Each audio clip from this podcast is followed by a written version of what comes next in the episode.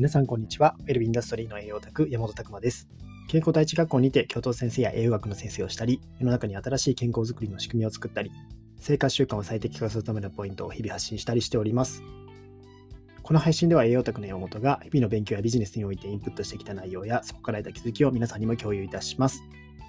というわけでですね、本日のテーマは、スーパーフードとパーフェクトフードというテーマでお話ししたいと思います。まあ、先に近況報告なんですけども、まあ、健康第一学校オンラインサロンというのをご案内しているわけなんですけども、まあ、こちらですね、生徒数が60名を超えてきまして、ま、非常にですね、盛り上がってきているなというのも感じるんですけども、ま、どんどんどんどんですね、今月中に100人は目指したいねみたいな話もしておりまして、えー、ま、今月ですね、19日とかは、こう、まあ、開校記念パーティーしようとかっていう話も出てきたりとか、まあ、そのあたりですね、結構こういろんなことできるよねってお話が内部で盛り上がっていたりします。ぜひですね、ここまだ、えー、どんなことをやってるかご興味ね、えー、ある方、えー、まだは知っていない方、知りたい方ですね、そのあたりの方は、ぜひ一つですね、僕の、えプロフィールページから飛んでいただいてですね、その内容を見ていただければ嬉しいなと思っております。まあ、こちらですね、バーチャルキャンパスっていう形なんですけども、子供の頃から学びたかったまるな話みたいな形でですね、えそういったところをメインにですね、え作られている学校でして、まあ、全国どこでも、まあ、世界中からネット環境ですので、まあ、そういったところで集合できる学校というところで、えー、非常にですね、面白い形で今後展開していけるんじゃないかなと思っております。ぜひですね、金額も本当に本1冊以下っていうところですね、クーポン使えば980円という形で、えー、ずっと入ることができますので、まあ、ぜひですね、そのあたりご興味ある方は、えー、プロフィールから詳細見てみてください。めちゃくちゃ楽しい感じになってきております。で先日ですね、まあ、その中で、えー、月1回の勉強会ってところで、まあ、分子栄養学のところですね、えマニアックなお話ってところでマグネシウムのお話してたんですけども、改めてマグネシウム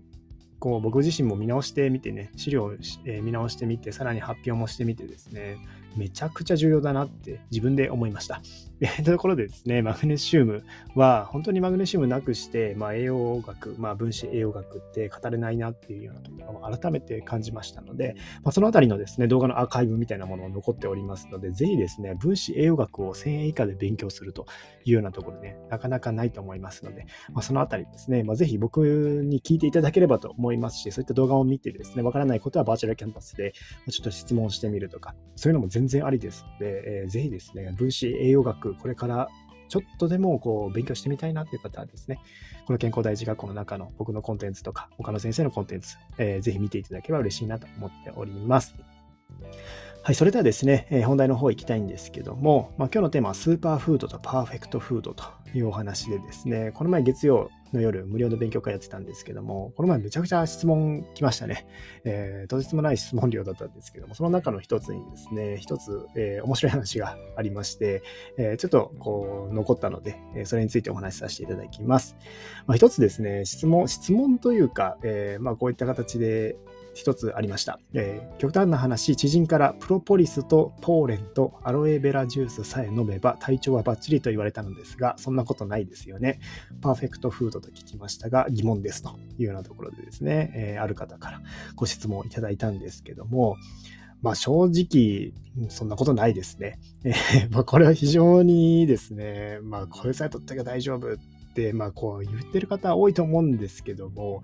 うん、僕は逆にそういった方の天敵かもしれないですね。なんで大丈夫なんですかって聞いてしまう人なので、まあその人からしたら厄介な人なんでしょうけども、まあ、なんでそうなるのかなっていうのはありますね。まあ、言い切っているっていうところもちょっとね、えー、危ないといえば 危ないですし、まあ、この3つさえ取っときゃ大丈夫だよって、まあ、すごく、まあ、えー、まあ、でいいものなのは間違いないと思いますよ。プロポリスもポーレもアロエベラジュースもいいものなのは間違いなくて、まあ、その人はそれを取って体調が変わったっていうのもあるし、えー、すごくこう体調が良くなった。この変化をもうお勧めしたい、あなたにもお勧めしたいっていう気持ちで言ってもらってるのもすごくすごくわかるんですけども、それさえ取っておけば大丈夫かっていうとそうではないだろうなっていうようなところはあります。それはあなたにたまたま全部、えー、ジャストでフィットしただけでしょっていうような話ですね。本当に健康になったかどうかはそれはわからないというようなところ。があるかなと思います。まあそう言っちゃうとね、えー、なかなか、えー、厳しい話になっちゃって、えー、まあ、そういった、えところなんですけども、まあ、これ考える上でですね、かなり重要な観点は今言ったところに実はあるんですよ。プロポリスもポーレンとかアロエベラジュースっていうのもすごくいいものだと思います。間違いなくですね、まあ、そういった形で、えー、いい栄養素を含んでる。特にですね、プロポリスなんかは、まあこういった形で脂質代謝とか、まあそういったところにも影響を与えて、いい影響を与えてくれたりしますし、まあコレステロールの、えー、体内構成するですね、えー、HMG 声エ還元酵素っていうのがあるんですけども、その量が減少するため、コレステロール量の低下も手助けすることができますと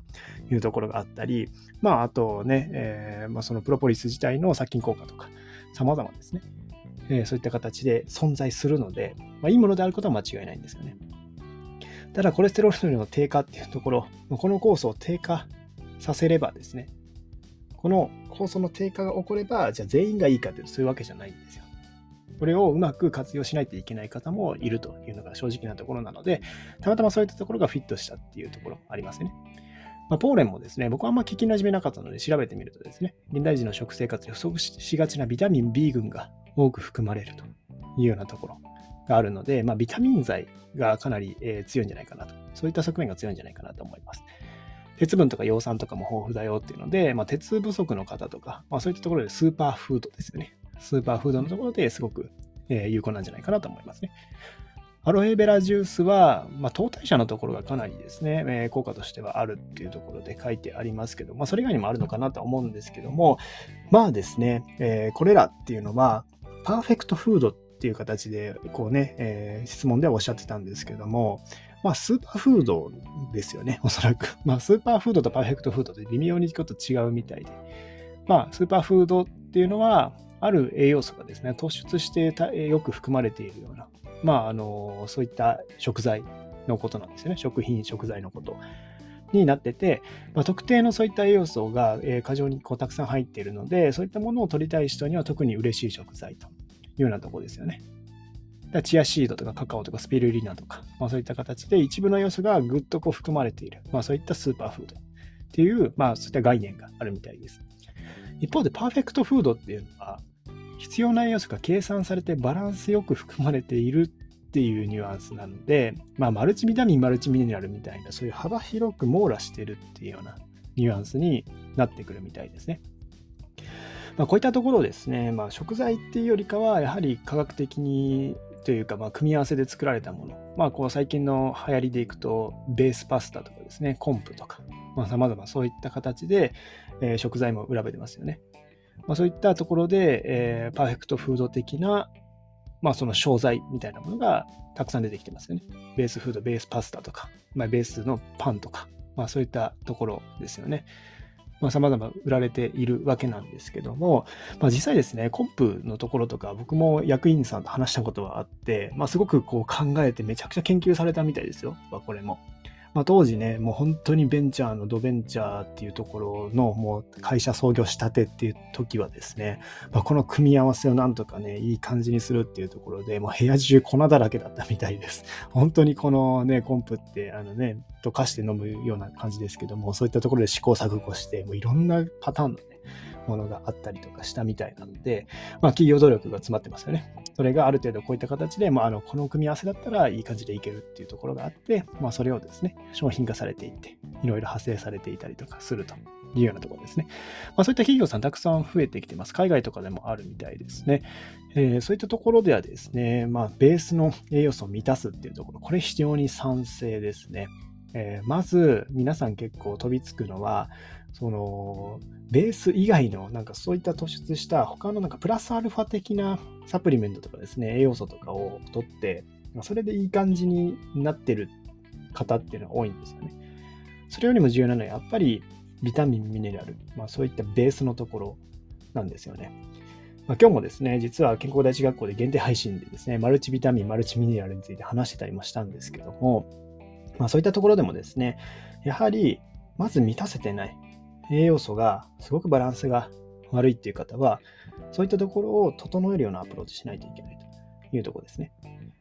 ただまあこのパーフェクトフードっていうのも当然ですね、それの、えーまあ、取る量っていうのも大事で、やはりまあ3分の1、1回のその食事で3分の1、1日に必要な3分の1が満たせますよみたいな話とかがあったりもするので、やはりそのベースっていうのはあくまで最低基準みたいなところがベースになってきてるんじゃないかなっていうのは正直思います。それを満たすには他の食事っていうのも重要ですし、やっぱそれを相当分ですね、しっかりとっていくには相当な量を飲んでいかないといけないというようなところですね。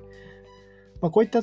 面もですね、考えていかないといけなくて、まあ、食事からなのか、そういったものをま補助として頼るのかというところですね。まあ、非常にこの観点重要だと思います。なので、まあ、スーパーフードとパーフェクトフード、今回のテーマにしてますけども、この概念ってちょっと違いますよというところで、改めて押さえておいていただけるといいんじゃないかなと思いますね。まあ、面白い食材ってたくさんあります。で、やっぱり食材からの方が、そういうですね、混合された、まあ、栄養素の働きといいますか。例えば、えー、まあ、ビタミン C も天然のものであれば、一緒にポリフェノールみたいなものが入ってるんですよね。まあ、そういったものたちがですね、ビタミン C を守ってくれる、フラボノイドとか、ポリフェノール、まあ、そういったところですよね。が、ビタミン C を守ってくれたりとかする働き。ここもあってですね、だから天然の合成、え合成で取るよりも天然で取った方が、まあ、その体内での、まあ、残留時間というか、まあ、そういった維持時間みたいなのが長くなるよみたいな話とかもあるので、やっぱですね、まあ、この食材っていうのはすごく面白いんですよ。まあ、食材によって個性もありますし、まあ、その同じ品種でも多少違いますよね。昔よりかはもう幾分食べやすくなってるというようなところはあったりとかして、栄養価も変わってきているというところですよね。まあ、そのあたりはすごく考えないといけないですけども、やっぱ食事からしっかりとっていって、まあ、その足りない部分は栄養素で補っていくっていう考え方すごく重要なんじゃないかなと思っております。まあ、今回のちょっと取り上げさせていただいた質問的にはですね、かなり極端な感じでこれいいよってちょっと言われていたので、まあ、結構ね、こう言われてる方は、うん、結構多いなっていう印象はあるんですよ。ただですね、まあ、これさえ取ってきは大丈夫。そういう食材があれば、ね、ベストなんですけども、当然それはその人に、まあ、会っただけで、じゃあ私に会うのかって言われると、まあ、ハテナなんですよね。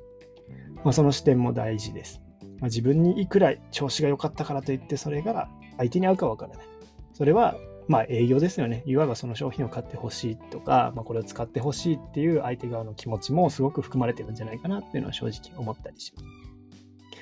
まあこういったところですね。一つ一つ知っていくと、体の仕組みも知っていくと、やはりこの取った時にメリット、デメリット、まあ、それを、えー、恩恵を受けるか、まあ、それでね、逆に不具合が起きてしまうか、そういったところも、あ、ここのコースを阻害するから、まあ、これはこっちに傾く可能性あるよねとか、っていうのが分かってくるかなと思います。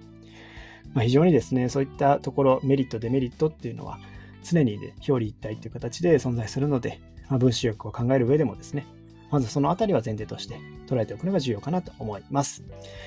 はい、今日はですね、スーパーフードとパーフェクトフードというテーマでお送りしました。皆さんの日々のインプットアウトプットを応援しております。ウェルビーインダストリーの栄養卓山本拓馬でした。じゃあまたね